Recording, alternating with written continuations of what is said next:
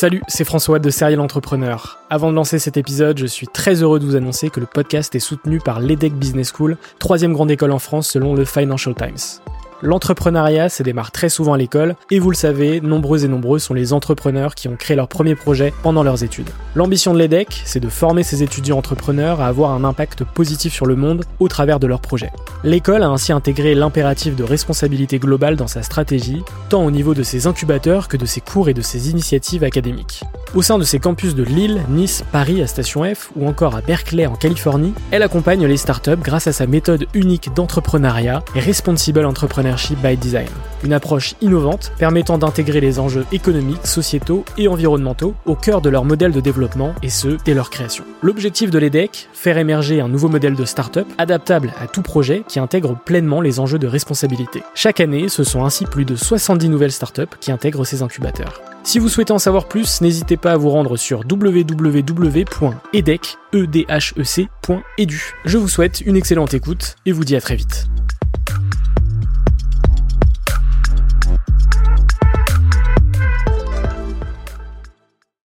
Bienvenue sur Serial Entrepreneur, le podcast des entrepreneurs.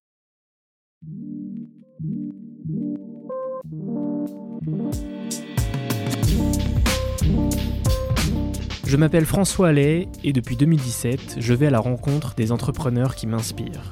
PME, start-up, grandes entreprises, la mission de Serial Entrepreneur est de mettre en avant toute la diversité de l'entrepreneuriat francophone.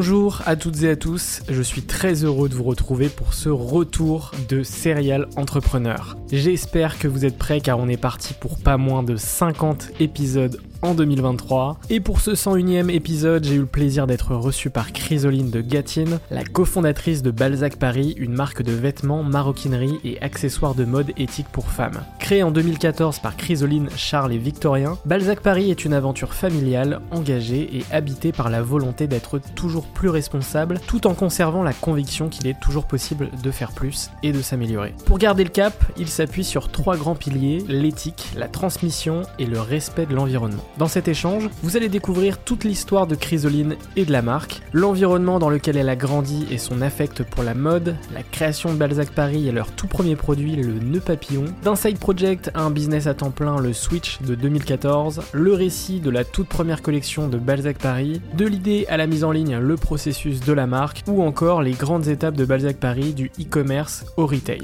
Un grand merci à Chrysoline pour son accueil et pour ce super échange. J'espère qu'il vous plaira. Avec ce podcast, elle vous offre moins 20% avec le code mentionné en description. Pour ce comeback, je vous souhaite une très belle écoute. Sachez également que cet épisode est disponible intégralement en vidéo sur YouTube. N'oubliez pas, c'est très important de vous abonner sur votre plateforme favorite, de mettre 5 étoiles sur Apple Podcast et Spotify et de partager l'épisode à votre réseau. Prenez soin de vous et on se retrouve désormais chaque dimanche pour un nouvel épisode épisode.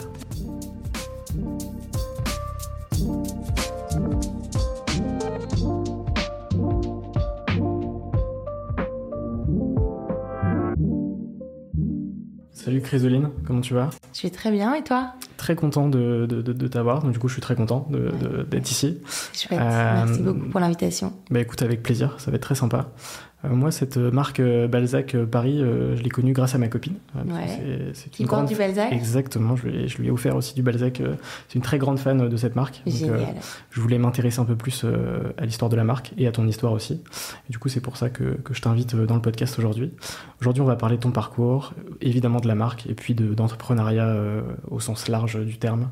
Yes. mais ma première question, ma première question à chaque fois, c'est de savoir dans quel environnement est-ce que tu as grandi? Ah, intéressant. Euh, écoute, euh, je suis lilloise d'origine, donc je viens du Nord. Euh, j'ai grandi dans un environnement hyper serein, très aimant. Avec, on est cinq filles à la maison, donc j'ai quatre sœurs, donc une grande sororité, un, un, environnement très féminin forcément.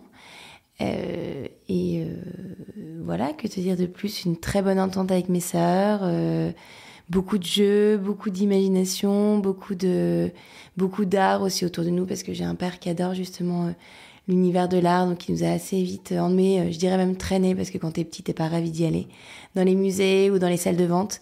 Mais aujourd'hui, je leur remercie parce que ça a grandement, je pense, contribué à, à nos choix à chacune, en tout cas professionnels. Donc, un univers très, très solaire, super, très positif, avec beaucoup d'amis, de la famille, très agréable. Comment se sont passées tes, études euh, Qu'est-ce que tu as fait en, études et comment ça s'est passé de, de ton côté? Est-ce que ça t'a plu? Est-ce que potentiellement c'était pas des choses qui t'intéressaient? Comment ça s'est passé? Alors, si je reprends de la petite école jusqu'à mes études, euh, je les études, c'est long. c'est long, c'est ce que je dis à mes enfants tous les jours. Je dis, quoi, j'ai pas envie d'y aller. Je dis, mon Dieu, si tu savais.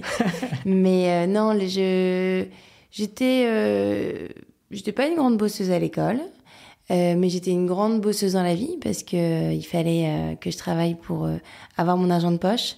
Donc j'avais pas mal de petits boulots à côté. donc c'était la vraie dualité entre peut-être un petit poil dans la main et à côté de ça courageuse pour aller gagner ma croûte. mais une fois que j'ai commencé mes études, j'ai fait donc un... j'étais à la Cato qui est la faculté à Lille et j'ai fait un, un DUG, ça existait encore à l'époque ça me rajeunit pas, en communication. Euh, et ensuite, j'ai fait l'ISTC, qui est une école de com aussi, euh, qui appartient à la Cato, et qui, elle, va jusqu'au Master 2.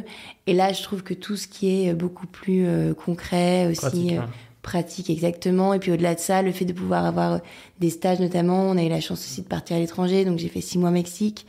Euh, là, j'étais euh, vraiment passionnée parce que beaucoup de cas pratiques où justement tu, euh, tu fais des propositions pour des marques avec des idées.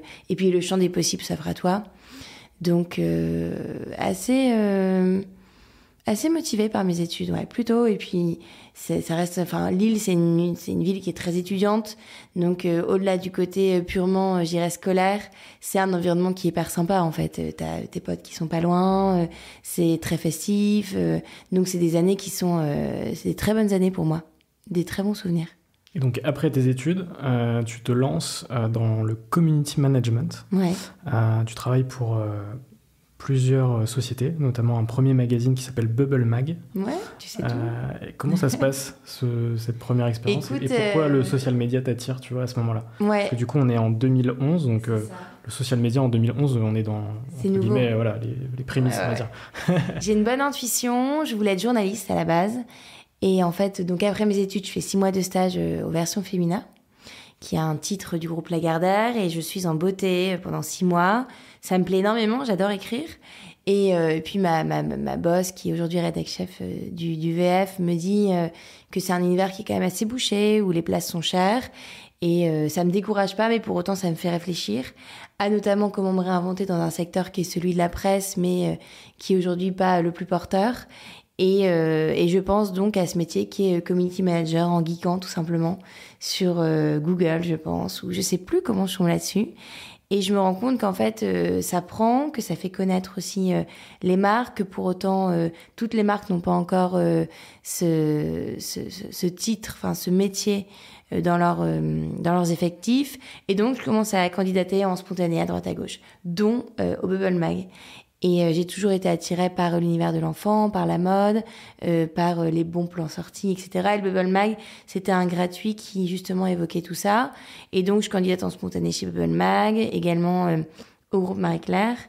Euh, et en fait, euh, je suis rappelée par euh, le Marie-Claire pour faire un mi-temps chez eux sur ce, sur ce métier qu'est le community management.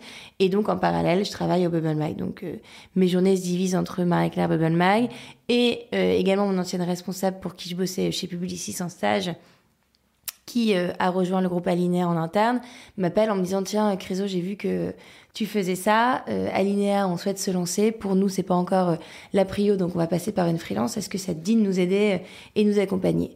Donc tu vois, je commence un peu à rouler ma bosse euh, sur des secteurs aussi différents que sont la déco, le DIY avec notamment le Marie Claire Idée, l'univers de l'enfant et de la mode avec le Bubble, et puis la déco mais de manière plus internalisée avec Alinéa parce que c'est euh, une marque de décoration à proprement parler. Donc voilà, et c'est ainsi que je me lance sur ce métier et que j'en découvre les ficelles en fait ah. euh, au fil euh, de mes de mes années passées au Marais Claire parce que c'est très neuf pour moi. et je te le disais, mais j'ai une bonne intuition, donc j'arrive à, à sentir les choses. Et c'est un métier qui me plaît, qui me parle, et puis en plus de ça, qui avait vraiment le vent en poupe à cette époque. Donc effectivement, c'est euh, outre la partie social media, ce sont tes premiers pas dans la mode. À quel moment est-ce que tu te dis euh, tiens j'ai un affect particulier pour euh, ce, secteur? J'ai toujours eu un affect particulier avec ce secteur. Je te parlais de mon enfance, mais au-delà de l'univers de de l'art qui plaisait beaucoup à mon père, j'avais une maman qui aimait bien justement tout cet univers qui est la mode. Donc elle nous a, je pense, largement influencer et puis euh, aiguiser l'œil euh, sur ce secteur-là. En tout cas, on avait carte libre aussi sur la manière dont on voulait se vêtir, nos partis pris en la matière. Donc c'est un univers qui m'a toujours beaucoup plu. c'est ce pourquoi aussi j'avais une petite graine plantée dans mon esprit de pourquoi pas un jour en tout cas euh, faire quelque chose dans ce dans cet univers-là. Donc le Marie Claire c'est offert à moi si tu veux sur le plan euh, déco et, do. Et il y a plein de choses qui se regroupent dans l'univers que sont euh, la déco, la beauté, la mode. Mais c'était un premier pas aussi, je pense, dans l'univers qu'est la mode. Et, et donc Balzac c'est imposé à moi de manière très naturelle, parce qu'on en parlera certainement, mais ça s'est fait de manière très organique, parce que Balzac s'est monté en parallèle du, du, groupe Marie-Claire. Donc si tu veux, euh, j'ai mis un premier pas dans la mode, mais j'avais aussi euh, mon boulot à côté euh, qui me nourrissait. Mais voilà, c'est vraiment un, une passion, ou en tout cas un univers qui me plaît depuis, depuis toujours. Ouais, effectivement, tu en parles. La particularité de, de Balzac, c'est que ça s'est lancé en side project euh, à côté de, de, ton job. Et outre ça, c'est aussi une histoire de famille, parce que du coup, tu as cofondé ça avec ton beau-frère et euh, ton mari. Mon mari, exactement. Euh, en 2011. Et en 2011, Balzac n'est pas du tout ce que ce qu'est Balzac aujourd'hui. Non. Tu peux me raconter. Balzac s'appelle déjà Balzac. mon mari n'est pas encore mon mari. Et Charles n'est pas encore mon beau-frère. donc, tu vois, on avait tout à construire ensemble. Euh, avec Victor, on était, trois potes, en fait, on était en couple. On était en couple. On s'est mariés pendant l'aventure, en tout cas le début de l'aventure Balzac. Charles, c'était le meilleur copain de Victor depuis qu'ils étaient petits et il s'est marié avec ma sœur. Et donc, euh, en effet, euh, c'est une histoire de famille parce que euh, on se retrouve avec Charles Vic, si tu veux, un dimanche soir, on avait claqué la porte de notre appart et laissé la clé à l'intérieur de celui-ci. Donc, on dit toujours que Balzac, c'est l'histoire d'une clé perdue. Et Charles nous dit, tiens, venez dormir à l'appart. ça, ça coûtera moins cher de faire passer le serrurier un lundi. Donc, on dort chez lui et là, on regarde la télé et on se rend compte que il y avait une jeune fille qui faisait des nœuds papillons fabriqués en France sur mesure qu'elle cousait elle-même qui euh, crée une queue assez euh, remarquable dans le dans l'escalier en collimation euh, de son petit appartement parisien. Et je regarde Charlie je leur dis bah tiens, le nœud pape, ça a l'air de prendre. Il y en a pas non plus full sur le marché, si ce n'est celui qu'on connaît en satin noir, déjà précousu, en tout cas qui n'est pas à, nouer soi-même. on essaie. Ma sœur Clem, donc, qui est la deuxième de la famille, sait coudre et euh, elle peut peut-être nous accompagner sur le projet. Moi, je te le disais, mais j'ai quelques ficelles sur le métier qui est blog, community management, donc euh, je peux prendre cette casquette-là. Et puis j'ai une bonne intuition. Et vous, vous avez la casquette plutôt euh, financier, business model. Donc à trois, en tout cas, il semblerait qu'on forme une équipe pas trop mauvaise. Donc plutôt complémentaire. Ouais, hyper complémentaire. Et puis une grande envie d'entreprendre et je t'en parlais au début avec cette ce côté un peu démerde mais euh, le, côté euh, lillois et envie d'entreprendre, de dire bah tiens on essaie et euh, au pire ça ferait une expérience en plus sur notre CV, mais ça, ça, ça, se lance, que tu me disais, mais en parallèle de nos boulots. Donc si ça ne fonctionne pas, on n'a rien à perdre. On a entre guillemets la sécurité financière qui fait qu'on est relativement serein. Et donc, et donc voilà, on se lance tous les trois. je, je geek de nouveau avec ma petite sœur sur un nom de marque euh, en sachant que on savait que c'était des nœuds papillons fabriqués en France sur mesure. Et là, on trouve euh, un texte de de Balzac qui euh, a écrit en 1830 un traité sur la vie élégante dans lequel il parle de comment porter le nœud pape quand on est un homme. Et là, Gwen, ma petite sœur, me dit attends, c'est extra, ça sonne français. la littérature, en plus, c'est, enfin, en l'occurrence, Honoré de Balzac, c'est un monstre de la littérature qui parlera à tous. Donc, on cherche de nouveau si jamais Balzac est encore disponible et utilisable pour une marque de mode. Ça l'était, donc on le dépose et l'aventure Balzac commence ainsi avec euh, un nœud papillon qui prend son envol. Ok, génial. Euh, comment se passent ces premières semaines, ces premiers mois en, termes de, en termes de vente, en termes de retour sur le NEPAP ou quand on se Sur le NEPAP, exactement. Sur le NEPAP, ça se fait de manière hyper organique. Si tu veux vraiment, le NEPAP était vraiment en train de revenir sur le devant de la scène. C'est un produit qui est hyper cyclique, qui va et qui revient. Et, et là, il avait vraiment toute la lumière était sur lui. Et donc, euh, j'ai une sœur euh, qui était attachée de presse, qui l'est toujours, parce que c'est euh, aujourd'hui l'attachée de presse Balzac, qui me dit Tiens, j'ai une journaliste qui cherche un, une marque de nœuds papillons pour le Madame Fig. j'ai essayé de parler de toi, on verra si ça passe. Et donc, me voilà en train de faire une photo de nœuds pape avec un cintre sur un fond blanc dans mon appart de l'époque. Et puis, euh, coup de chance ou pas, parce que le produit était certainement sexy, on est sélectionné. Donc, euh, si tu veux, au-delà euh, des copains qui achètent au début ton produit, ça commence à faire effet boule de neige. Et puis, la marque fait parler d'elle dans le Madame. Moi, j'étais donc groupe Marie-Claire, donc j'avais des amies aussi qui étaient blogueuses, influenceuses, notamment une, euh, une amie qui s'appelait euh, qui s'appelle Delphine et qui avait un blog qui s'appelle toujours le blog de Didi qui parle aussi de nous. Donc euh, voilà en fait une certaine couverture médiatique qui fait que ton référencement naturel devient plus ou moins sympa que lorsque tu cherches nos papillons sur la toile et eh ben c'est Balzac Paris qui remonte. Et donc les potes achètent puis ensuite c'est plus les potes c'est les gens que tu connais pas et c'est là que ta marque en fait commence à, à tout doucement prendre son envol et grandir et puis du coup, un rapport très tôt aussi avec euh, le monde de l'influence euh, et avec les créateurs. Euh, puisqu'on est encore une fois, on est assez tôt, donc enfin, tout ça est assez nouveau finalement. Tout ça est assez nouveau. Alors après, les blogs, ça existait quand même déjà. Les blogs, oui, mais le côté, tu vois, mais l'influence, en effet, c'était c'était assez nouveau. T'as raison, ouais, tout à fait. Mais mais en fait, si tu veux, le produit était sympa, il était français, euh, il était fabriqué en France, sur mesure, avec un vrai savoir-faire. Il y avait une vraie histoire d'entrepreneurs, d'amis, de famille déjà à l'époque. Et donc, euh, ça nous montrait aussi, nous, si tu veux, en tant qu'entrepreneurs, à côté de notre job respectif, ça mettait en lumière que Balzac, il fallait que ce soit une aventure euh, enfin, qui soit familiale, qui mette le conso au cœur de tout, que le client avait envie de participer activement au processus créatif de la marque. Donc, ça nous a donné des grandes lignes directrices sur le Balzac d'après. Et c'est ce pourquoi le projet Balzac au global s'est fait de manière très organique, mais sur des bases très solides, qui étaient finalement celles d'une pape, qui sont encore celles de Balzac d'aujourd'hui. À quel moment est-ce que euh, vous switchez de euh, side project à euh, boîte business à temps plein, tu vois? 2014, 2014 je, je, change de boss de, au Marie-Claire. Et puis, je me l'équipe, si tu veux, part aussi au fil de l'eau. donc, moi, j'avais une grande affinité avec euh, toutes mes collaboratrices de l'époque. Ce projet qui, en plus de ça, fonctionnait bien.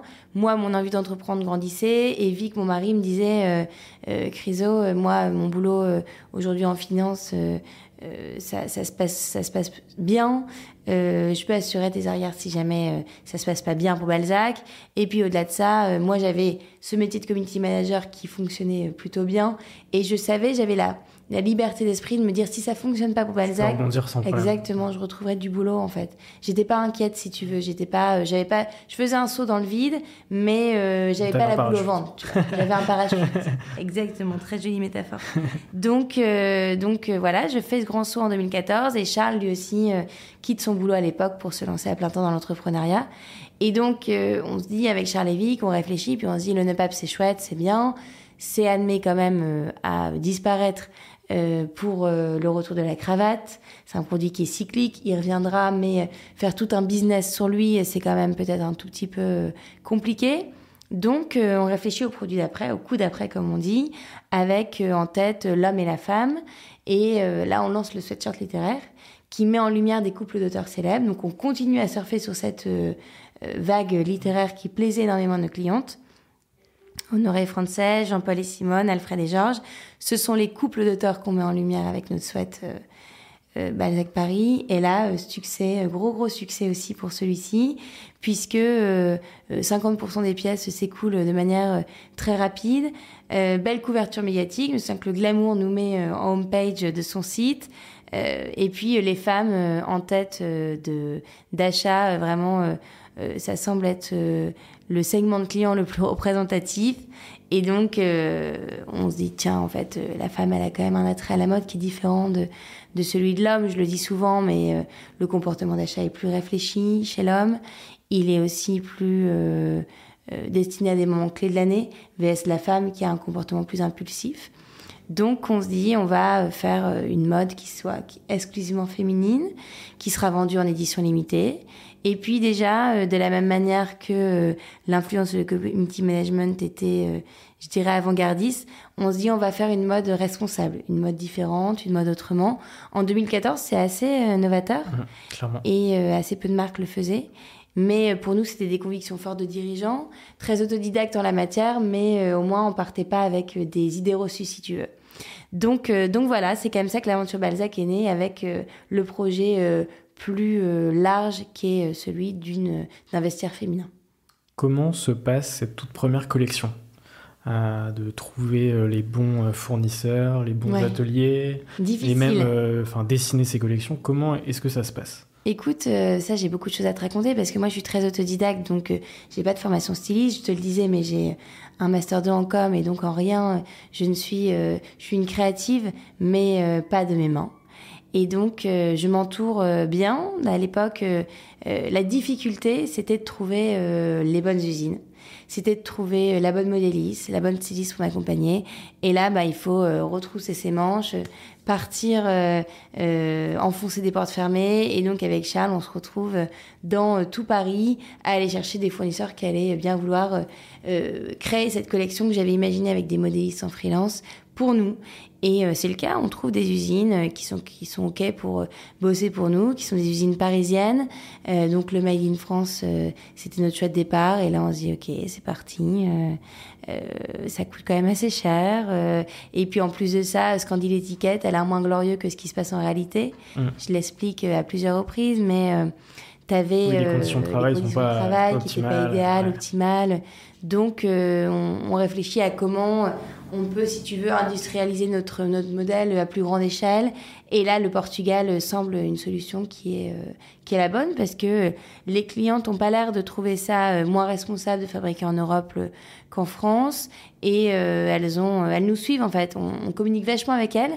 Moi, je tenais un blog à l'époque où je racontais un peu toutes nos aventures, voire mes aventures. Et, euh, et, je leur pose la question, je les mets vraiment euh, très très rapidement au cœur de tout. Et euh, elles nous disent non, pour nous, le Made in Europe, c'est tout aussi, tout autant à valoriser qu'est le Made in France. Et nous voilà partis au Portugal avec l'idée de faire de Balzac une marque qui soit confectionnée en édition limitée. Donc il fallait convaincre les usines de faire des, des chaînes de prod qui soient à plus petite échelle vers ce à quoi elles étaient habituées. Mais notre discours devait être suffisamment convaincant donc on tape dans la main de plusieurs euh, usines qui euh, nous suivent encore aujourd'hui, pour lesquelles, euh, enfin, qui bossent encore avec nous aujourd'hui. Et puis on trouve un agent aussi au Portugal qui a été aussi le, début de l'aventure, qui a signé le début de l'aventure parce qu'elle avait vraiment un pied dans cet écosystème qui est celui de Porto, avec toutes les bonnes usines, les bons faiseurs, les fournisseurs tissus aussi. Mais euh, voilà, se fournir des métrages de tissu en petite quantité, c'est la croix et la bannière. Donc euh, je vais beaucoup dans le sentier à l'époque pour acheter euh, des métrages, des fins de rouleau qui sont donnés par des marques qui s'en débarrassent. Et, et, ça me prouve aussi qu'il faut faire une mode qui traverse les saisons et que la temporalité, elle doit être assez étirée dans le temps et il faut pas copier-coller les tendances parce que sinon ton tissu est vite désuet, parce que je voyais des tonnes et des tonnes de tissus qui étaient euh, revendus justement par les marques à ces revendeurs de tissus. Et je me disais, le jour où nous, Balzac, on pourra acheter du tissu euh, en quantité suffisante, il faudra que euh, il puisse traverser les saisons pour que mes collections, elles soient pas désuées au bout de six mois. Il faut que mes collections, elles soient, qu'elles durent dans le temps et surtout dans le placard de mes consos, qu'elles aient envie de les garder longtemps. D'où notre mission, et, je brûle certainement les étapes par rapport à tes questions, mais d'avoir une mode désirable et durable. Ouais. Je reviens sur le Portugal. Euh, tu as une relation un peu plus particulière avec ce pays, parce que tes parents y habitent. Ouais, ouais, Si je dis pas de, bêtises. Non, non, non, tu dis vrai. Euh, comment est-ce que ça s'est passé justement C'est ces premières rencontres avec les usines au Portugal? Comment est-ce qu'ils ont perçu, ce projet? Est-ce que ça a été assez simple? Ou est-ce que très rapidement vous avez trouvé les bons, les bons partenaires et ça s'est fait assez rapidement? En fait, la plus grande difficulté, c'est de trouver le bon agent. Parce qu'en effet, euh, et tu le dis bien, euh, aller toquer aux portes des usines en disant voilà, on s'appelle Balzac, on est à peu près inconnu au bataillon, mais ça va être formidable, vous allez voir, vous allez faire beaucoup d'argent avec nous. C'est pas si évident, alors qu'un agent, il a d'autres clients. Donc, si tu veux, il a le poids de pouvoir dire euh, bon, moi, je vous fais taffer pour X, Y, Z. Là, Balzac, c'est un nouveau, j'y crois. En plus de ça, j'ai du pif parce que les clients pour lesquels je vous fais bosser aujourd'hui, ils font tourner vos chaînes de prod. Donc, suivez-moi. Donc, tu as le poids, en fait, de l'agent qui a déjà un portefeuille de clients qui va faire qu'il va arriver à convaincre des usines avec lesquelles il a euh, une relation et euh, euh, une affinité forte. Donc ça, c'est aussi la clé du succès, c'est d'avoir, si tu veux, avec tes usines, une relation de confiance et qui dure dans le temps, où c'est un vrai rôle de commercial en fait. Et, et, voilà, et donc notre discours auprès d'Anna, qui est notre agent, avec Charles, a été suffisamment convaincant euh, pour lui expliquer que Balzac, oui, c'était des plus petites quantités, mais on allait faire tourner leur chaîne de prod de manière plus régulière. Et ça, je pense que c'est ce qui lui a mis la puce à l'oreille sur le fait que, en fait, euh, les modèles économiques des marques étaient en train de changer et que peut-être les clients allaient en avoir envie aussi d'avoir des quantités, des, des, des, des éditions limitées et ça passait aussi par des chaînes de prod qui étaient plus petites. Donc euh, facile non, difficile oui, de la France jusqu'au Portugal, c'était un, long chemin. Pour autant, euh, Anna, c'était la clé d'entrée euh, pour pas mal d'usines. Ouais, c'est une certitude. Le, Portugal est quand même devenu un, pays euh, extrêmement puissant en termes de fabrication de vêtements, de chaussures, etc. Je crois que dans le Made in Europe, clairement, le Portugal doit être dans peut-être top 1 ou top 2 des pays qui fabriquent le plus, je pense. En fait, tu as plusieurs euh, spécificités. Si tu veux, euh, en fonction du produit que tu veux fabriquer, tu as plusieurs euh, pays qui s'offrent à toi. Donc là, par exemple, l'Italie, ils sont excellents pour la maille. L'Europe de l'Est sont excellents sur tout ce qui est pièces à manches, parce que c'est des grands faiseurs de, de tailleurs depuis toujours. Ils bossent pour des gros groupes d'hôtellerie, par exemple. Donc ils maîtrisent extrêmement bien tout ce qui est tombé pantalon un peu lourd, les, les pièces à manches plus structurées. Donc quand le Portugal va être très bon sur tout ce qui est flou. Le flou, c'est tout ce qui est euh, euh, blouse, robe, jupe. Euh, mais ils sont excellents aussi sur la maille, ils sont très bons aussi sur l'accessoire. En tout cas, nous, ils nous accompagnent depuis tellement de temps que, par exemple, un modèle iconique qui est le César, qui est chez nous un sac à main, qui aujourd'hui est un vrai marqueur de l'ADN de marque. on a commencé à le fabriquer au Portugal, donc il a une chaîne qui est tressée à la main. Et c'est vrai que quand tu le contre-types dans d'autres usines, pour aller euh, gagner en marge, donc quand tu vas le contre-typer euh, en Italie par exemple, en fait, la main qu'on a réussi à avoir avec notre faiseur portugais, on n'arrive pas à l'avoir euh, en Italie aujourd'hui. Donc, donc voilà, il y a aussi ce, je t'en parlais, mais ce partenariat de confiance où en fait, quand tu imagines un produit main dans la main avec l'usine, tu vas aussi le façonner et puis mmh. l'usine, tu vas aussi lui apprendre à confectionner ton produit comme toi tu l'entends. Donc oui, le Portugal est évidemment euh, un partenaire qui compte et j'imagine un très gros faiseur en Europe. Euh, mais euh, l'Europe, au sens large du terme, a des spécificités en fonction des pays qui sont propres à chacun. Et la France est en train d'être un partenaire qui compte pour Balzac, puisque on a certaines mailles qui sont confectionnées en France. Euh, on fait partie du collectif tricolore. Donc, euh, on a la chance de pouvoir avoir certaines usines qui confectionnent pour nous. Euh, et qui ont également la, la tonte des moutons qui est fait non loin de là où l'usine fabrique. Donc c'est c'est assez large notre parc fournisseur, si tu veux. Nous, notre idée, c'est vraiment d'aller là où euh, il y aura la, le plus beau savoir-faire pour pouvoir offrir à la cliente un rapport qualité-prix euh, qui soit euh, juste avec cette notion de prix juste qui est importante pour possible, exactement. Pour revenir à cette première collection, quand, quand tout, est, tout, est, tout est bouclé et que on appuie sur le bouton mise en ligne, comment, comment est-ce que, tu, comment est-ce que ça se passe? Très excité. Après, tu sais que tu as un gros boulot qui t'attend parce que tu es à la fois euh, modéliste, styliste à l'époque, euh, euh, donc aussi directeur d'achat, enfin sourceur. Tu as toutes les casquettes, mais tu es aussi logisticien. Et ça, c'est pas la partie la plus fun, mais pour autant, c'est celle qui met le point final à euh, ta commande, quand le client a cliqué sur j'achète, il a envie d'avoir euh, le produit euh, assez vite dans sa boîte aux lettres. C'est extrêmement importante. Et donc en fait c'est une partie qui est extrêmement importante et qui est, je dirais, la finalité de toutes les parties qui ont été mises en, qui ont été orchestrées avant. Donc avec Charles, on s'est improvisé logisticien, on, on était à la poste de nombreuses fois avec des cabas bien remplis, et tant mieux. Ça veut dire que notre marque plaisait déjà à l'époque, mais euh, tu es euh, dans les starting blocks pour justement euh, assurer un service client euh, optimal. Et, et, on le sait, le service client et l'expérience client doit être au cœur de tout. Mm. Et c'est ça qui fait que ta marque perdure. Et, et en l'occurrence, tu es à la fois très excité et en même temps prêt à dégainer pour pouvoir envoyer euh, tous tes produits euh, à tes clientes. Donc, euh, à partir du moment où on a eu un logisticien, logisticien pardon, chez Balzac, ça a été pour nous un, vrai soulagement, si tu veux. Parce que au-delà du fait de se soulager, je dirais, sur le plan opérationnel et, et envoi des colis, tu sais que tu as affaire à un pro qui, dont c'est le métier. Qui va être efficace, et ça ne s'improvise pas, en fait, d'être logisticien, mmh. si tu veux. C'est un métier. C'est un métier et, et c'est un métier qui est extrêmement important. Mm. Oui, parce que c'est le, dernier élément de cette chaîne euh, qui est, le déjà dernier, maillon de la chaîne. importante, tu vois. tout à fait. Et, c'est ce que la cliente retient en fait. C'est ce que la cliente retient de mon colis est arrivé euh, à l'heure dans mon euh, dans ma boîte aux lettres, il n'est pas arrivé abîmé parce que même si jamais il est abîmé par la poste, le client considère que c'est ta faute. Euh, mon expérience client quand j'ouvre mon colis, elle est euh, sensorielle, il se passe des choses et ça aussi ça contribue largement au fait que la cliente va avoir un affect fort à ta marque. Donc euh, oui, on est très excité parce que on a envie de voir si jamais les produits plaisent et se vendent et on est aussi prêt à, attaquer l'expérience logistique.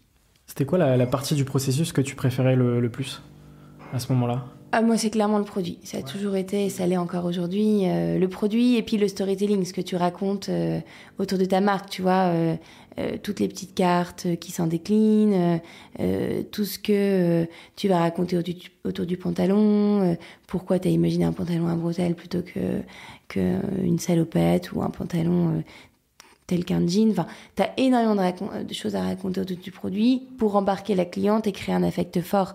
Je te le disais au début du podcast, mais je pense que euh, Balzac, c'est euh, des vêtements qui durent et qui perdurent et qui donc, je l'espère, restent longtemps dans euh, le vestiaire de la cliente.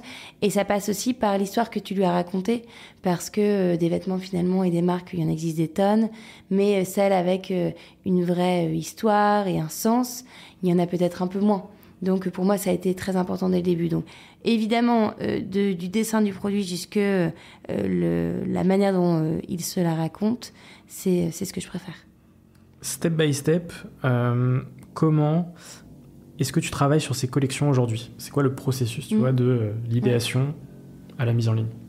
Je travaille donc avec euh, une équipe produit qui est composée à la fois d'une directrice du style, de styliste, de modéliste, de chef de produit et de tout ce que compose aussi euh, la réflexion autour de celui-ci, en sachant qu'il y a ma directrice produit et il y a ma directrice du style. Donc, je vais donner une thématique à euh, ma directrice du style en lui disant voilà, pour la collection automne-hiver, printemps-été, j'ai imaginé qu'on pouvait travailler sur cette thématique. Et puis, en fonction, elle, elle travaille main dans la main avec ses stylistes pour euh, pouvoir euh, donner du corps, du sens, et puis imaginer les produits qu'elles peuvent dessiner en fonction de cette thématique, ce qui va les inspirer. On a de nombreux échanges autour de cette thématique pour ajuster et affiner. Donc c'est vraiment un travail main dans la main. Et une fois qu'on a euh, posé les bases, qu'on est d'accord sur comment exprimer cette thématique, on va la diffuser plus largement euh, à toute l'équipe Balzac. Donc euh, au market, aux produits, et puis à la team Balzac au sens large du terme. Donc c'est comme ça que se fait le point de départ. C'est vraiment moi qui donne en fonction de l'intuition que j'ai sur ce que vont avoir envie d'entendre les clientes, euh, le discours qui va les toucher. Je le donne à ma directrice du style, qui ensuite elle le transforme, me le rapporte, et une fois qu'on est ok, euh, on dessine. Et puis moi, je fais partie intégrante du process de validation. C'est-à-dire que toutes les pièces qui existent aujourd'hui chez Balzac, je les ai validées. Ok, génial. Mhm. Comment est-ce que sont fabriqués les produits Balzac? Je sais que c'est 100% Europe, ouais. 80% euh, Portugal mhm. et 80% matière éco-responsable. C'est ça. essentiellement, si tu veux, de. Enfin, aujourd'hui, oui, le Portugal, c'est notre partenaire le plus le plus présent, le plus représenté. Euh, je t'en parlais tout à l'heure, mais tu as l'Europe de l'Est, tu as euh, l'Italie, l'Espagne, et puis la France, qui sont les pays euh, les plus représentés. Après, en termes de sourcing, on a évidemment un sourcing qui est responsable à plus de 90%, voire plus, puisque si jamais le tissu n'est pas responsable, c'est que c'est une fin de stock qui a été rachetée à soit une marque qui a donné son tissu euh, à un revendeur de tissu et donc ils nous sont proposés parce qu'on part du principe que la matière qui pollue le moins c'est celle qui existe déjà. Donc on est vraiment toujours dans cette logique euh, de démarche responsable, c'est-à-dire que toutes nos actions Balzac sont vraiment euh, pensées en ce sens sur tous les maillons de la chaîne. Donc notre sourcing il est vraiment fait de telle manière. Et en effet, euh, le produit Balzac, il est, je le disais, mais imaginé de manière responsable et désirable, parce qu'il ne faut pas oublier la désirabilité du produit euh, qui doit évidemment être au cœur de tout, parce que la cliente, quand elle achète un produit Balzac, elle est très certainement sensibilisée au discours éco-responsable parce qu'à titre personnel, c'est des choses auxquelles elle fait attention. En revanche, ce qui va la saisir dans un premier temps, c'est euh, le visuel. Donc il faut que ces deux, ces deux éléments soient euh, traités de la même manière. Pour nous, c'est très important. On n'en a pas encore parlé, mais euh, Balzac, c'est une entreprise à mission. Est-ce que tu peux me, parler de, de, ce label, entre guillemets? Balzac, c'est une entreprise à mission dont on est fier. C'est euh, avec une mission qui est écrire un monde où le désirable est durable et le durable désirable. C'est ce pourquoi je te disais qu'il faut vraiment que les deux éléments soient traités sur, le même, sur la même longueur d'onde. et donc, une entreprise à mission, ça veut dire quoi? C'est euh, quelque chose que tu inscris dans tes statuts avec euh, des, euh, un processus assez clair, avec un comité de mission qui te challenge justement sur tes missions du quotidien, sur comment être une marque toujours plus responsable parce que le TPR c'est un leitmotiv qu'on a chez Balzac et qui nous anime tous. Et donc ce comité de mission va te challenger sur comment tu peux mieux faire sur comment tu peux aller encore plus loin sur comment ajuster ton, fusil d'épaule. Euh, et, nous, ça nous permet d'être de, d'être dans une constante euh, hmm, logique de progression parce qu'on peut toujours mieux faire, on peut aller toujours plus loin. Donc, euh, donc voilà ce, que ça veut dire aujourd'hui l'entreprise d'émission chez Balzac Paris. Ouais, Balzac, ça a été créé du coup en 2011, cette version de Balzac en 2014 quelles ont été un peu les, grandes étapes tu vois, depuis 2014 Et ce qui aussi est ultra intéressant, c'est le passage euh, du 100% e-commerce à l'ajout du retail et l'omnicanalité, et notamment avec l'ouverture de deux boutiques euh, à Paris. Une boutique. Une boutique. un peu boutique. Ok. ouais. J'ai peut-être trop d'avance. Comment ça s'est passé, tu vois, cette évolution et du coup ce, cet ajout de ce côté retail? Ouais. Écoute, euh, l'évolution, ouais, y allais ouais. ouais. Elle est très belle, on est hyper fiers. Euh, l'évolution, elle est, je le disais, assez organique. Euh, la, la, la, vraie, euh, ce qui, donc évidemment, tu, tu recrutes pour faire évoluer ta marque. Donc d'abord, tu vas aller vers des métiers euh, tels que euh, le stylisme, le modélisme, qui, sont euh, le cœur du réacteur de Balzac Paris aujourd'hui, parce que ce qu'on vend, c'est un produit, c'est un accessoire.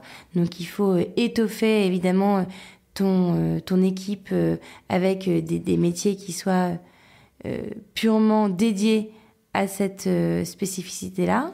Très vite, on a recruté aussi sur le service client.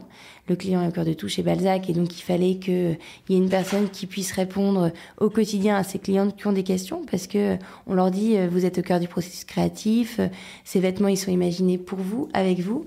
Donc elles évidemment, bah, elles ont des questions à te poser avant de passer à l'acte d'achat.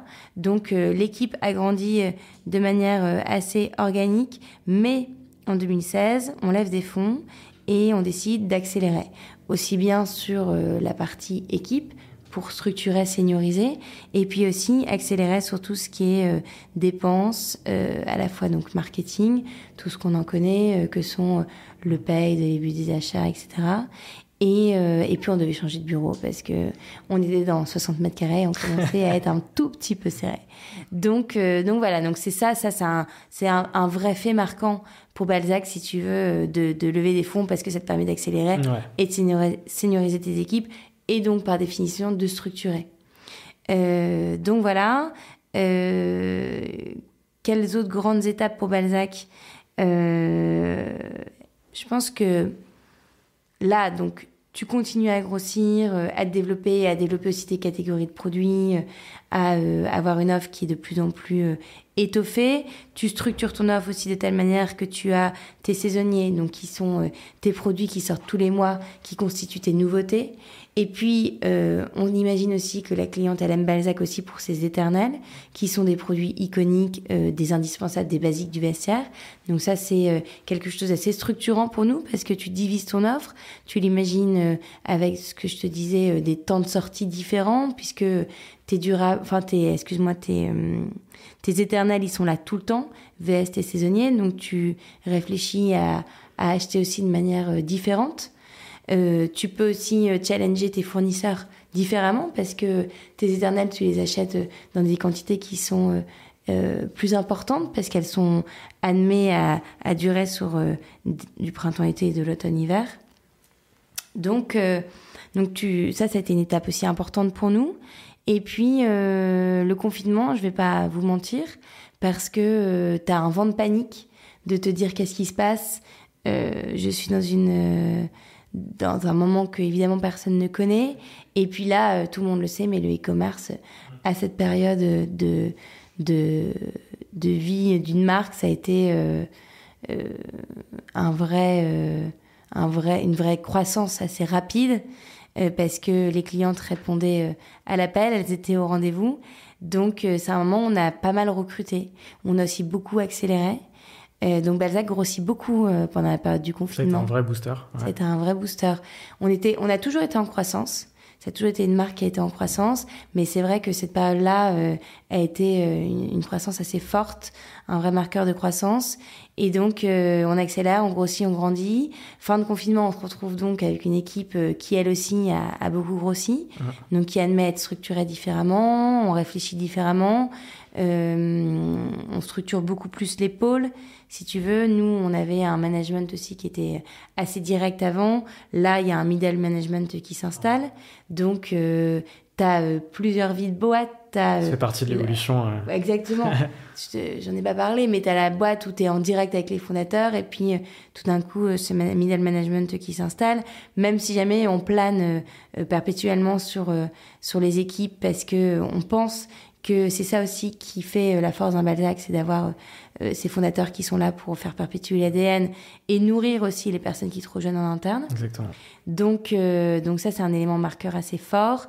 Et puis, euh, après le confinement, on décide donc d'ouvrir une boutique. Donc là, tu as une réflexion de deux ans, c'est assez long, parce que tu recherches un espace qui soit le plus opportun. le plus adapté aussi. Le plus adapté, à, à la vision. À notre vision. Euh, et, euh, et, voilà, et là, en 2022, on ouvre donc euh, l'adresse Balzac Paris. Donc Balzac Paris devient une marque omnicanal. ce que j'ai pas dit aussi, c'est que Balzac, entre-temps, mais du coup c'est long de tout retracer, mais lance l'enfant, lance aussi le parfum, donc met un premier pas dans la beauté. donc Balzac, c'est une marque en fait que tu consommes, si tu veux, de manière assez c'est une vraie philosophie de vie, c'est un vrai, un vrai way of life, en fait, de consommer du Balzac parce que tu adhères à des valeurs qui sont fortes. Donc, euh, on étend aussi euh, le champ des possibles chez Balzac, on ouvre nos marchés avec l'enfant, avec le parfum, et en septembre 2022, on ouvre l'adresse Balzac Paris. Donc là, c'est un élément évidemment euh, très structurant pour une marque, très marquant, parce que euh, tu viens à raisonner euh, différemment pour en logique de stock, en staff aussi. Tu as un nouveau staff qui est le staff retail, avec des populations que tu manages de manière aussi différente. Donc, tu t'adresses différemment à ton conso quand tu es en physique que quand tu es en ligne. Tu dois toujours penser drive to store, parce que ça, c'est fondamentale. Donc euh, voilà, tu dois avoir des automatismes qui sont différents, mais euh, l'ouverture de l'adresse, c'est un fait absolument marquant pour toutes les équipes et pour la cliente aussi, qui peut enfin toucher la matière, essayer le vêtement. Tu as un taux de retour qui baisse drastiquement parce que lorsqu'elle achète un produit, elle a l'occasion de l'essayer. donc, euh, donc voilà, ouais, aujourd'hui c'est encore c'est encore assez nouveau pour nous. Hein. C'était en septembre. nous ne sommes que fin janvier, donc c'est récent. Mais en tout cas, c'est très positif et, euh, on est ravis, euh, on est ravis de cette ouverture euh, qui est qui est un vrai levier de croissance pour Balzac. Mmh. Qu'est-ce que ça t'a fait le lancement de cette boutique justement après deux ans de, réflexion? Tu vois, enfin, c'est quelque chose de physique, donc potentiellement c'est peut-être encore plus, euh, je sais pas, impactant qu'un site web, tu vois, qu'un e-commerce. Comment est-ce que comment est-ce que t'étais quand, quand cette boutique a ouvert? Tu raisonnes vraiment euh, différemment, mais nous, ce qu'on voulait, c'est que euh, l'expérience Balzac, euh, au sens e-com du terme, se retrouve vraiment en physique. Donc, il fallait que dans le parcours client de la, la conso, elle puisse se balader comme elle se balade en ligne, de manière très fluide, intuitive. c'est ce pourquoi aussi on a organisé l'espace avec un espace qui est dédié à la maroquinerie, avec César en tête, parce que c'est celui qui est représentatif de notre ADN et qui est euh, le vrai, euh, euh, si tu veux, c'est un sac qui est tellement iconique chez Balzac qu'il fallait qu'il ait un mur dédié. Tu te balades dans les saisonniers, ensuite tu as l'espace caisse, tu arrives dans les éternels, tu as l'espace enfant. Et en fait, si jamais tu te retrouves en ligne, t'es pas perdu parce que tu as un parcours client qui est assez similaire. Il fallait que cette boutique aussi, elle soit, qu'elle puisse être que les éléments soient mobiles, de façon à ce que, au même titre qu'en ligne, si tu vois que tel ou tel produit fonctionne moins bien, tu le pousses sur ta home, tu vas euh, euh, changer des éléments dans ton merch, il fallait que ton merch aussi puisse être très vivant en physique. Ça, c'était un élément fort. Euh, et c'est toute la difficulté et la chance que tu as quand tu pars du e-com pour aller au retail. Tu peux avoir des réflexes qui sont assez différents que je pense quand tu arrives du retail vers le ouais, bien sûr. Donc ça, c'était un exercice qui était super intéressant, super challengeant. Et il fallait aussi que euh, euh, tout ce que Balzac est dans son, dans son ADN transpire dans cette boutique au sens sensoriel du terme. Donc il fallait qu'il y ait une vraie expérience euh, autour des cinq sens. Que ce soit évidemment visuel, olfactif, qui passe donc par Honorine, donc notre parfum dont je te parlais, mais euh, par aussi euh, le fait d'entendre en cabine un podcast dans lequel je parle aux clientes, mais qui admet à évoluer en fonction de la cabine dans laquelle tu es. Tu n'entends pas le même podcast. Donc, euh, tu viens chez Balzac, oui, pour ses créations, pour ces vêtements que tu aimes, que tu portes, mais aussi pour vivre une expérience à proprement parler. Parce que Balzac, c'est une histoire d'expérience au sens large du terme. Donc euh, l'ouverture de cette boutique pour nous c'était un fait très marquant. Et donc le 7 septembre lorsqu'on ouvre la première fois la porte à la première cliente, euh, on est on est sur Aix évidemment, on est, on est sur Aix euh, on a envie de voir si jamais l'ouverture de l'adresse sera à la hauteur de nos attentes, sur le plan aussi chiffre d'affaires, salé, donc on est ravis, mais c'est c'est ouais, c'est un vrai c'est une vraie marche qu'on a, qu'on a passée. Ouais, un vrai step. Un vrai step. La boutique, elle fait 500 mètres carrés.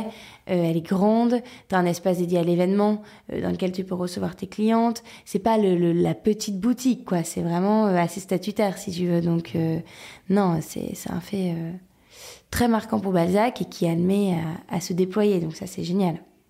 Avant de passer à la troisième partie de notre échange, est-ce que tu peux me donner quelques chiffres sur Balzac? Pas financiers, je m'en fous, mais plutôt combien vous êtes aujourd'hui, tu mhm, vois, ce, mhm. genre de chiffres. Et euh, quels sont les objectifs futurs? Est-ce que potentiellement on verra une marque homme se lancer plus mhm. tard? Est-ce que, voilà, est que tu peux me, parler de tout ça? bah, Quelques chiffres sur Balzac, on était trois à la base, hein. Charles, Victor et moi, je t'en parlais. Donc aujourd'hui on est 95 en comptant le retail. Donc ça commence à être une, une entreprise euh, avec euh, un, un, nombre de salariés non neutre. Donc c'est une manière de manager différente aussi. Tu me parlais des grandes étapes de la boîte, mais ça c'est vrai que être un manager de 10 personnes vs euh, un manager de, de 95, c'est des, euh, méthodologies qui sont tout à fait euh, puis, différentes. Passer d'entrepreneur à manager aussi, on n'en a pas parlé, mais c'est... Carrément. C'est des métiers différents. Tu raison. Et en fait, t'es jamais l'un ou l'autre, t'es toujours les deux. Euh, donc ça, euh, c'est ce qui est intéressant dans ce métier-là. T'as jamais fini d'apprendre, t'as jamais fini de, de manager euh, tes équipes d'une manière à un moment et puis d'une autre à un autre moment. Donc il faut savoir évoluer, se remettre en question. Je pense qu'on est capable de le faire, mais, mais c'est vrai que c'est tout, c'est tout l'enjeu de, ce, de ce métier qui est celui d'entrepreneur. Donc, donc voilà pour, pour les chiffres. Euh, purement, euh, ben, je dirais, euh, interne, humain. Et puis, tu as ensuite une boutique, qui est celle dont on vient parler, qui est l'adresse, avec un espace événementiel. Et ça, c'est important parce que ça nous tient à cœur de pouvoir rencontrer les clientes et discuter avec elles. de nombreux pop-up. tu en as notamment un qui a ouvert à Lyon cet hiver, au moment de Noël. Et puis, tu as un parfum donc euh, qui euh, est admis aussi à grandir la gamme beauté. C'est un projet sur lequel on travaille déjà, euh, avec en mai une la gamme de, de parfums qui, qui va s'étoffer. Donc de grands et beaux projets pour Balzac qui sont aussi l'international parce que Balzac aujourd'hui a plus de 10-15% de ses ventes qui sont faites à l'étranger, mais je pense qu'on a encore vraiment un vrai boulevard qui s'offre dans, à dans nous. ces 10-15%, c'est quel pays en premier T'as les pays limitrophes qui sont en tête. Euh, le UK qui est un pays sur lequel euh, on est largement plébiscité, mais euh, tu as aussi euh, des pays qui sont beaucoup plus lointains, tels que les US, le Japon, la Chine. Aujourd'hui, on est en train d'écrire une stratégie inter, mais ça se fait beaucoup aujourd'hui par l'influence, notamment le bouche à oreille, la presse, la couverture médiatique qu'on peut avoir, et puis le fait d'avoir une adresse parisienne, ça aussi euh, ça, ça, compte beaucoup, mmh. si tu veux, sur le plan international, d'avoir une adresse à Paris. Bah, c'est la, la, French la, Touch, la on va grosse dire. notoriété, la French Touch, de par le nom de marque dont on parlait au début, tu vois, ça c'est mmh, une vraie chance de s'appeler Balzac Paris parce que tu connais pas, mais tu connais forcément l'auteur, donc dans ton imaginaire, ça évoque forcément quelque Même à chose. l'international. De... Ouais, carrément. Donc, euh, donc voilà, sur la partie euh, plus chiffrée. Après, les projets, ouais, l'inter, la beauté, il euh, y en a plein d'autres. Parce que je te le disais, Balzac, c'est euh, une vraie philosophie de conso, une vraie philosophie de pensée. Donc je pense que euh, Balzac, ça peut être l'homme, ça peut être la déco, mais il faut pas courir plusieurs oui, lèvres à la fois. Il faut aussi se concentrer sur ce qu'on sait faire. Aujourd'hui, on fait très bien la femme, on fait bien le parfum, on fera bien la beauté, mais il faut il faut, je pense, offrir une expérience client qui soit la plus léchée possible. Et ça passe aussi par le fait de passer par pied et de bien adresser son marché. Comme depuis le départ, étape par étape, mais ouais, toujours très Exactement, réfléchi. ouais, ouais, tout à fait. On va pouvoir passer à la partie bilan euh, de cette aventure. Euh, et ma première question, qui est toujours très intéressante, c'est de savoir ce qui a été le plus difficile pour toi dans cette aventure. Le plus difficile pour moi dans cette aventure, ça a été euh, la... De trouver nos partenaires, de trouver les bonnes usines. Je t'en parlais et je ne vais pas vous en reparler longtemps, mais c'est et d'ailleurs quand des futurs entrepreneurs dans le textile m'écrivent, c'est la plus grande difficulté qu'ils rencontrent en fait. Aujourd'hui, de euh, trouver le bon partenaire qui t'accompagne euh, d'un point de vue agent et qui te permette d'enfoncer des portes fermées parce que les usines, en plus avec ce qui s'est passé, la crise du Covid dont on parlait, la guerre en Ukraine, euh, les marques sont en train de rebrousser chemin et de revenir en Europe. Donc les chaînes de prod sont bien occupées et donc en fait il y a certaines usines qui disent bah, affiche complet, merci mais non merci. Donc il faut entretenir une relation sereine, euh, très proche avec tes fournisseurs, tes partenaires. Et ça, mes équipes le font très bien aujourd'hui. C'est quelque chose qu'elles soignent et elles ont raison de le faire parce que euh, avoir un parc fournisseur euh, qui soit euh, aux petits soins pour toi et qui te fasse une place au soleil, c'est une vraie difficulté pour une marque de mode. Et donc, euh, dans toute mon aventure entrepreneuriale, euh, c'est ma plus grande fierté avec euh, mes associés d'avoir réussi à créer un parc fournisseur solide qui fasse qu'aujourd'hui Balzac puisse proposer à sa cliente des produits euh, qui soient durables, désirables, avec un vrai rapport qualité-prix euh, qui soit authentique et vrai. Et ça, ouais, dans mon parcours de, de, d'entrepreneur, c'était la plus grande difficulté parce qu'on partait from scratch, on était euh, nobody en fait. Mmh. Balzac n'existait pas et donc il fallait se faire une place auprès de ses fournisseurs. Oui, parce qu'on parlait euh, tout à l'heure du dernier maillon de la chaîne avec la logistique. Ouais. Mais euh, cet aspect fournisseur, c'est le premier maillon. Et Exactement. sans ce premier maillon, bah, il n'y a Exactement. rien derrière. Quoi. Exactement. Donc, euh, c'est hyper et en fait, euh, ton, ton fournisseur, je le disais avec le sac César, mais comme tu grandis, tu grossis avec lui. Euh, il a aussi un certain savoir-faire savoir qu'il acquiert de par le contact qu'il a euh, en garde rapprochée avec tes équipes qui viennent sur place régulièrement parce que c'est ça aussi la proximité avec euh, le Portugal, l'Espagne, l'Italie, c'est que tu peux voyager assez facilement.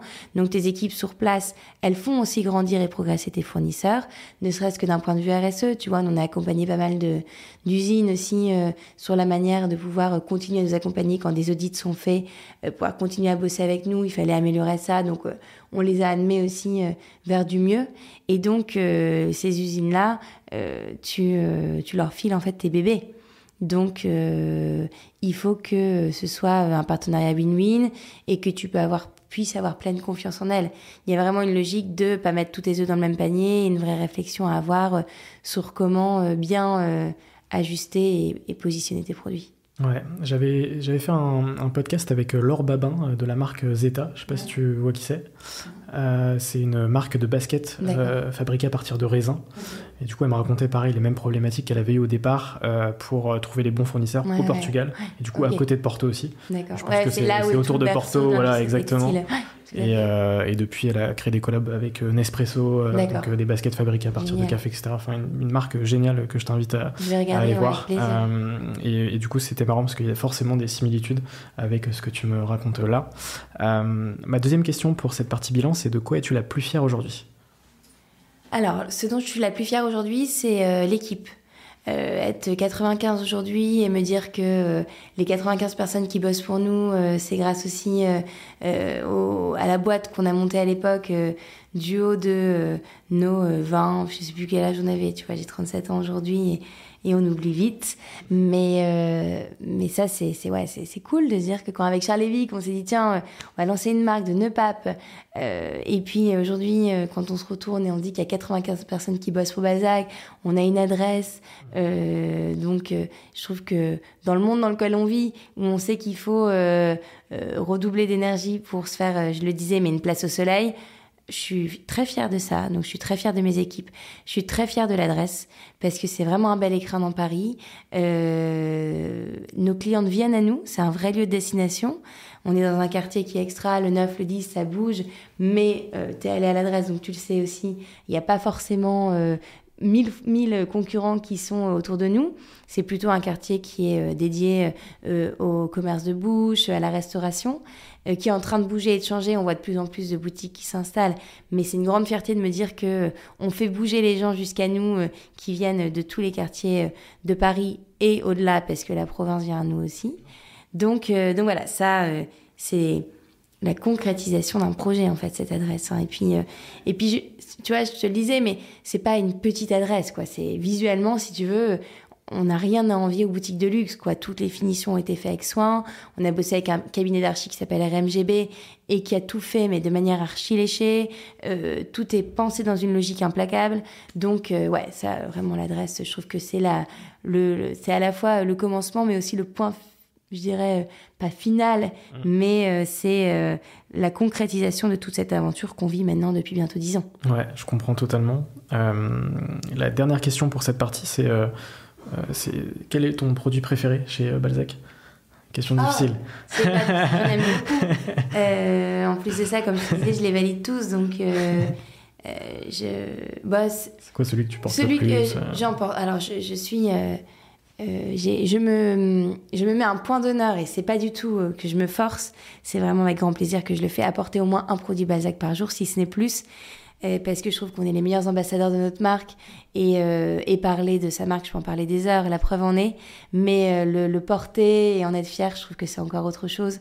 Donc, voir même les équipes aux couleurs de Balzac, je trouve que, que c'est comme ça en fait qu'on qu'on va faire rayonner la marque en dehors des, des murs de, de, nos bureaux et de l'adresse.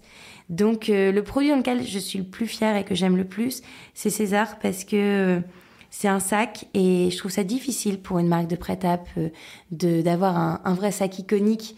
je me compare au plus grand, mais on pense à Hermès avec Kelly, par exemple, et aujourd'hui, on a beau ne pas avoir de produit Hermès, on, on, sait tous que Kelly, c'est le modèle iconique de la marque, de par son histoire, et c'est ça qui est chouette, c'est que César, chez nous, il a une vraie histoire. C'est un modèle qu'on a imaginé main dans la main avec Maria, qui est ma directrice de collection aujourd'hui et ma styliste accessoire de l'époque.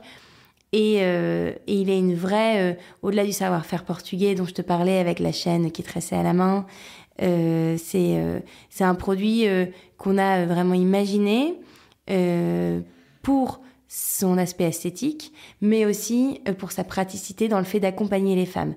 Et Balzac, c'est ça, c'est une marque qui accompagne les femmes au quotidien, euh, de jour comme de soir, euh, qui peut se réinventer au fil des saisons. Et César, ce qui est génial, c'est qu'il existe maintenant depuis, depuis de, de nombreuses années, et je ne cesse de le croiser dans la rue, sous des styles qui sont tous différents, sur des femmes d'âge différents, plus, plus ou moins jeunes. Et, et ça, pour moi, je trouve que c'est là que je me dis que Balzac a réussi à s'imposer dans le vestiaire des femmes et dans le cœur de celles-ci, parce que un sac à main, c'est un objet qu'on chérit, qu'on range, qu'on ressort, euh, dont on prend soin. En plus, là, on vient de sortir une gamme d'entretien et on peut bichonner son César et ses autres sacs à souhait. Mais voilà, ouais, s'il y a un produit, et il y en a plein, mais celui-ci, euh, ouais, vraiment, euh, je l'adore. C'était une question difficile. ouais, c'est une question difficile. On va pouvoir passer à la partie euh, rencontre et, entrepreneuriat, un, peu plus euh, global, on va dire. Euh, est-ce que, alors je sais que les rencontres, il y en a plein, plein, plein dans une aventure, mais est-ce que tu peux m'en citer une et m'en parler d'une qui potentiellement t'a marqué dans, ces dernières années chez Balzac? Alors il y en a plein. J'aimerais t'en parler de beaucoup. du coup, je vais. la liste est non exhaustive. dernièrement, on a rencontré un, monsieur qui a lancé un projet euh, euh, et avec qui on fait des sacs, Nokaba notamment. Euh, léopard que vous avez peut-être déjà vu parce que on le voit beaucoup à Paris en province peut-être que même à... bah voilà. Ça m'étonne pas que ta copine en ait un. Et en fait ce projet il est fait enfin ce cabas pardon il est fait avec les tissages de Charlieu. Et il est fait il est 100% recyclé et 100% français. Et en fait c'est un, un, collectif d'entrepreneurs qui ont imaginé qu'en fait le coton de demain était celui qu'on avait aujourd'hui dans nos dressings. Et donc il y a une machine qu'on est allé visiter euh, il y a pas longtemps avec euh, avec Charles et Marie-Emmanuelle qui est ma directrice de collection et Charles donc c'est mon associé. Et en fait cette machine, elle peut entièrement euh, prendre le coton existant de vos blouses, vos chemises, vos robes et j'en passe et détisser entièrement et j'ai certainement pas le bon wording la fibre pour en recréer entièrement une nouvelle. Et donc, c'est une vraie euh, prouesse, euh, je dirais, euh, sur le plan technique, parce que on part d'une matière qui est complètement nouvelle, du coup, tout en partant de produits existants. Et ça, c'est vrai que je trouve que c'est une innovation qui est très smart parce que, euh, en effet, on l'a vu, le coton, euh, c'était une matière qui a été un peu mis à mal ces dernières années euh, de par le réchauffement climatique, la hausse des prix, alors que c'était pourtant une matière dont on, on, pouvait se la procurer hyper facilement. Et, et se dire qu'en fait, le coton de demain, c'est celui qui, en fait, aujourd'hui, qui existe dans nos vestiaires, je trouve que c'est d'une au-delà d'être euh, très smart, c'est hyper responsable. Et donc, c'est un projet qui me parle beaucoup. Donc, euh, donc voilà, ça c'est un beau projet. Après, il y a d'autres, euh, il y a d'autres personnalités. Il y a Nathalie Bala, donc anciennement Redoute, qui a remonté la Redoute, que j'ai rencontrée parce qu'on a collaboré avec la Redoute sur trois collabs, le prêt-à-peu, le mariage et la déco, c'est toujours en cours. Mais je trouve que c'est une femme qui euh, a de grandes convictions, qui a su aussi euh, remettre à flot euh, une, une, très belle boîte qui moi me parle parce que je suis nordiste, je suis lilloise et donc ça fait partie de mon, imaginaire, enfin de ma, culture lilloise depuis que je suis petite. Qui n'a pas mis des, des croix dans tous les catalogues de la Redoute Donc je trouve ça vraiment bien ce qu'ils ont fait, ne serait-ce qu'en déco. Aujourd'hui c'est une marque qui compte et, et qui a une très belle image. Et puis euh, Nathalie a de belles valeurs, donc euh, voilà. Et après, il y a une autre entrepreneur que j'aime beaucoup, qui s'appelle Charlotte Muller. Euh, Charlotte, elle, elle a une, elle était, une ancienne avocate et, elle a monté un, un centre. comment ouais, c'est ça. De, de, pratique de yoga de la fertilité qui nous vient des États-Unis. Et en fait, elle s'est rendue compte que ça a augmenté. Enfin, elle s'est rendue compte. Elle, elle est allée aux États-Unis et et elle a très certainement euh, pratiqué le sujet de près. Mais en fait, le yoga de la fertilité augmente de manière significative la, la, la chance de réussite lorsqu'on fait une FIV pour avoir un enfant. Et donc Charlotte, elle a tout plaqué euh, sa carrière d'avocat pour euh, se lancer à plein temps dans ce projet qui est le yoga de la fertilité, mais avec une vision très business aussi, parce que elle, a, elle en a fait quelque chose de, de très malin au-delà de sa pratique, parce qu'elle est elle-même professeure de yoga. Euh, elle a un accompagnement, si tu veux, sur euh, le, le, digital, parce que tu peux faire tes cours en ligne. Euh, elle a un studio qui est dédié à ça. Elle a des produits dérivés qui sont sans perturbateurs endocriniens. elle a un vrai business univers autour de ça. Mais au-delà du business, elle a sensibilisé des femmes au fait que il y avait évidemment la médecine qui nous aidait considérablement dans ces projets de bébés, mais aussi qu'on pouvait se faire accompagner de manière plus douce et, euh, Et donc, Charlotte, enfin, vraiment, je t'invite à, à, la contacter parce que elle est, euh, elle est assez surprenante et elle est, elle est pleine d'énergie. Donc voilà, il y a plein de personnes comme ça qui, qui m'inspirent euh, au quotidien. Il y a plein de projets aussi, mais spontanément, c'est comme les questions ne sont pas données avant, c'est ceux qui me viennent, qui me viennent Après, en tu vois, je t'ai demandé une rencontre, donc tu m'as, tu m'as très bien répondu à mes questions et tu m'en as même donné plusieurs. Donc très cool. Et pour le sac euh, Kappa, du coup, bah, très bien, j'ai l'histoire du coup de, de ce sac. Ouais, c'est chouette, c'est chouette, c'est une vraie histoire. Coup, la, la, technique derrière, c'est génial. C'est génial. Vraiment top. Euh, dernière question pour cette partie, c'est est-ce que tu as un, le, fameux conseil, euh, cette question qui peut parfois paraître bullshit, euh, mais là potentiellement ce serait de préciser sur le, côté mode, quelqu'un qui lance, qui veut lancer une marque dans la mode, c'est quoi pour toi la chose la plus importante à, savoir? Alors c'est pas bullshit dans le sens où j'ai des questions tous les jours de personnes qui veulent lancer leur marque et en réalité j'arrive pas à répondre à tout le monde. Euh, et je me dis d'ailleurs qu'un et puis je me dis un podcast dédié, tu vois, avec des créateurs de marques de vêtements euh, où les gens pourraient venir poser leurs questions, ça a peut-être déjà dû exister, mais je pense que ça pourrait faire sens. Nous chez Balzac, on imagine même parfois faire des, des tables rondes en fait où des étudiants pourraient venir nous poser leurs questions parce qu'on en a tellement tous les jours qu'on n'arrive pas à répondre à toutes. Donc euh, est-ce que ma réponse va être révolutionnaire? J'en suis pas certaine, mais en tout cas, elle est sincère. Je pense que une bonne association, c'est la clé de beaucoup de choses. Euh, vous en êtes la preuve très certainement parce que vous êtes tous les deux associés, donc vous savez de quoi je parle. Mais euh, choisir ses associés, avoir un pacte associé qui soit dédié à cette association, mettre de côté aussi les questions qui fâchent. On sait que l'argent euh, s'en est et il faut euh, très vite en parler et puis voir comment on, on se répartit euh, les parts en fonction de l'investissement de chacun et puis l'investissement financier également. Donc, donc voilà, il y a, y a ça, avoir choisir des bons associés alors après, tout le monde peut se tromper et puis on a le droit d'avoir choisi le mauvais et de se séparer et ça ne fera pas de, de notre aventure euh, un échec, loin de là j'imagine. Mais je crois que c'est euh, la clé du succès parce que dans des moments de doute, dans des moments de victoire, c'est bien de pouvoir les fêter et puis c'est bien de pouvoir aussi se reposer sur les épaules de quelqu'un quand toi t'es un peu donne et que l'autre, bah, il a la, grinta. Donc, donc voilà, il y a ça. Euh, on a toujours peur de parler de son projet entrepreneurial parce que est-ce qu'on va nous piquer l'idée, etc. En fait, je pense qu'il faut se nourrir des autres et aller questionner un max. Euh, essayer de poser des questions à des gens où tu te dis, il me répondra jamais, quand bien même, c'est pas grave, au pire, ils te répondront et donc tu auras tout gagné. En fait, il faut cinq personnes pour aller atteindre la personne qu'on veut atteindre, donc c'est très peu. Euh, même si tu veux Michelle Obama, euh, mmh. peu importe. En fait, rapide, si tu, si tu regardes dans tes contacts, tu peux aller toucher qui tu veux. Donc, euh, sky is the limit et euh, rien n'est impossible.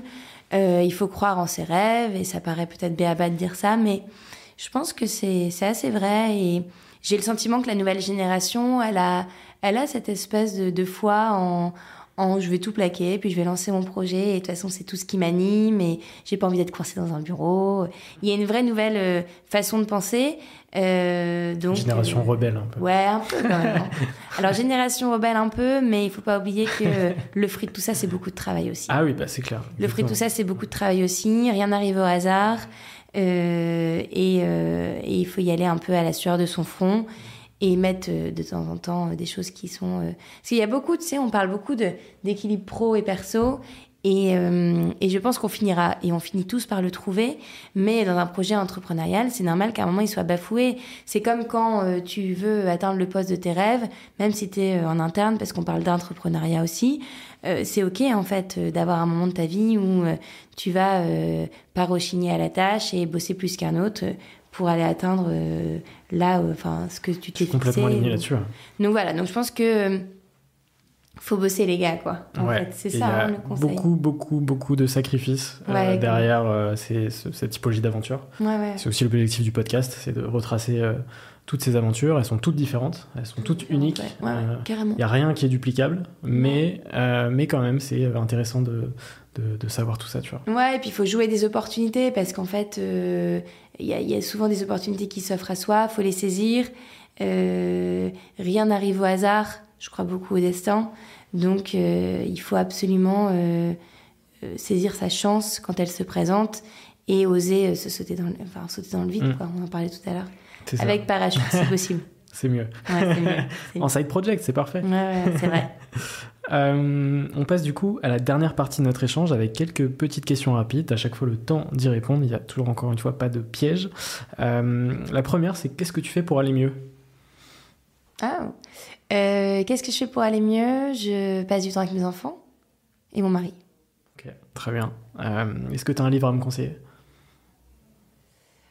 L'architecte de. Ah, faudrait que je te le retrouve, je te le renverrai par mail sinon. Et c'est un livre qui montre à quel point euh, euh, tout ce qui est euh, ancré en nous est fortement et intimement lié à nos ADN et donc à notre patrimoine génétique. Et c'est mon beau-père qui nous en a parlé à, à mon mari et moi l'autre jour. Et ça m'a pas mal branché. Après, Femme puissante, c'est pas mal. Euh, j'ai vu un homme l'autre jour qui lisait euh, Sorcière dans le train, ça me fait marrer parce que c'est un livre qui est hyper euh, féministe et donc je me suis dit que c'était cool que les hommes le lisent aussi. J'en ai entendu parler, je l'ai pas lu, mais mais voilà spontanément ce qui me vient. Est-ce que tu as un film ou une série à me conseiller? Le, le, dernier truc que tu as regardé? Ah, je vais vous faire rêver si je vous dis Emily in Paris ou pas? T'as le droit, c'est autorisé. Et alors. On ne pas de jugement. Euh, non, euh, Emily Paris, of course, parce qu'au-delà de, de bien me marrer devant la série. Euh, il y a ce côté mode aussi, du coup. Alors, déjà, alors ça, c'est hallucinant. Les gens sont, ils sont complètement geeks de cette fameuse Emily. Ils ont geeké combien ça lui coûterait vraiment de porter ce qu'elle porte dans une journée et qu'en réalité, c'est impossible parce qu'avec ce qu'elle gagne, elle pourrait pas. Enfin, je me dis, les gens, ils ont que ça à faire. Mais, euh, mais c'est amusant. Et là, en fait, j'ai pas... dans la dernière série, il y a la marque Ami notamment euh, qui, euh, qui a eu un, un, vrai passage dédié. Et c'est là que tu dis la puissance dans Netflix et d'une Emily in Paris. Donc, mon goal, c'est d'être présente dans cette série. Après, une série que j'aime beaucoup, c'est, et pour son esthétique, c'est The Crown. J'ai adoré. j'ai beaucoup aimé, un peu moins la 3 parce que je trouve que Lady Di que j'aime beaucoup, elle a une place qui est un peu euh, comment controversé. En tout cas, je trouve qu'il lui donne pas un rôle. Euh, ceci dit, celui qu'elle a eu très certainement, mais voilà, j'ai été un peu chiffonnée par ça, mais c'est vrai que je trouve que toute l'esthétique de la série et, et tu parlais de mode, mais même euh, sur le plan mode, elle est hyper inspirante. C'est et puis la famille royale me passionne, donc j'ai beaucoup aimé. Trop bien. T'as as lu le livre du coup Non, pas encore? non, pas encore. Pas encore. J'ai regardé Harry et Meghan sur Netflix aussi, mais j'ai pas encore lu le livre. Ouais. Euh, y a-t-il une question que tu aurais aimé que je te pose, mais que je ne t'ai pas posée dans cet échange? Euh, Est-ce que moi j'ai le droit de te poser une question en retour? Tu peux, complètement. Reverse. Qu'est-ce qui t'a donné envie de, de venir euh, m'interroger? Qu'est-ce qui t'a donné envie chez Balzac? Bah écoute, déjà j'ai très apprécié les produits Balzac que j'ai offert à, ma copine du coup. ma copine appréciait déjà beaucoup la marque et puis du coup je m'y suis intéressé. Donc j'ai regardé euh, voilà, le site, euh, les produits. Euh, j'ai bien, j'ai bien aimé le. Il y avait un visuel tigre. Ouais. J'aime beaucoup les tigres. D'accord. L'agence de podcast s'appelle Tête de Tigre. Mais oui, c'est vrai. J'avais beaucoup apprécié, du coup j'avais acheté le, t-shirt notamment. Et donc c'est pour ça que je voulais en savoir plus. Je voulais te rencontrer et discuter avec toi pour en savoir plus, tout simplement. voilà. D'accord. quels sont les entrepreneurs que tu me conseilles pour de futurs épisodes? Alors, tu m'en as Charlotte, déjà cité une. Charlotte Muller, ça pourrait être intéressant que tu la questionnes. Euh, la belle expérience, tu connais? C'est la boîte avec laquelle on a fait nos bureaux. Euh, euh, donc là, on est, vous êtes au quatrième, mais on a aussi le cinquième en haut qui est mhm. hyper chouette. Et, et c'est une team qui est extra. Elles ont des projets qui sont canons, divers et variés. Elles nous en parlaient l'autre jour, mais elles vont faire des boutiques, elles font des bureaux. Là, elles ont un projet avec euh, le petit ballon, c'est euh, le vin, ah oui. pour faire une expérience sensorielle autour du vin. Euh, donc je suis sûre qu'elles auraient mille choses à te raconter et, et c'est assez smart en fait la façon dont elles ont inventé justement euh, le, les, des projets d'architectes, mais au sens euh, vraiment la, la, belle expérience c'est une marque, tu vois, c'est un vrai label comme son nom l'indique. Donc ouais, je pense que ça pourrait être des bonnes invités pour toi. Ok, bah écoute, je note. Et ma dernière question que je pose sur chaque épisode, c'est quoi pour toi une ou un, entrepreneur? C'est quoi pour moi une ou un entrepreneur? C'est un passionné. C'est quelqu'un qui est, euh, qui est prêt à tout pour sa boîte, qui est prêt à encaisser aussi, qui est prêt à prendre des coups et à accepter les critiques. Que ce soit euh, d'investisseurs potentiels euh, chez qui tu mets ton, ton dossier sur la table, de personnes en interne parce que personne n'est parfait et donc tu as forcément des axes d'amélioration. Et puis, euh, ouais, non, vraiment, la passion, c'est ce qui anime un entrepreneur, je pense. Et puis, quelqu'un qui est fondamentalement tourné vers les autres parce que entreprendre, c'est si jamais tu as envie de faire grossir ta boîte, c'est donc recruter. Et donc, euh, c'est euh, c'est l'humain qui devient au cœur de tout. Et, euh, et ça, c'est clé en fait. Hein. Ta, ta marque et ta boîte, elle marche aussi par les hommes qui la composent et qui en font aussi les meilleurs ambassadeurs. Parce que c'est eux qui parlent de ta boîte et ta marque employeur, elle est fondamentale. Donc voilà ce qui fait un entrepreneur, je pense. Ouais, bah écoute, ça va être les mots de la fin. Je pense que effectivement, le côté humain, c'est la chose en même temps la plus difficile et celle qui t'envoie le plus de love. Hyper difficile. Et euh, mais donc voilà, c'est quelque chose de très très équilibré. Dans la vie comme au euh, boulot. exactement, exactement. Euh, donc je te remercie beaucoup pour cet échange, c'était très cool. J'espère que ça t'a plu. Ouais, non, c'était chouette, merci beaucoup. Et puis je suis convaincu que ça va plaire et que toi qui nous as regardé ou qui nous a écouté, ça t'a plu aussi. Merci beaucoup. Merci à toi, à bientôt. Ciao ciao. Merci d'avoir écouté cet épisode, j'espère qu'il vous a plu. Sachez que Chrysoline vous offre moins 20% avec le code mentionné en description. Si vous aimez Serial Entrepreneur et que vous souhaitez nous soutenir, c'est très simple. Vous pouvez vous abonner sur votre plateforme favorite, mettre 5 étoiles sur Apple Podcast et Spotify et partager l'épisode à votre réseau. On se retrouve dimanche prochain pour un nouvel épisode.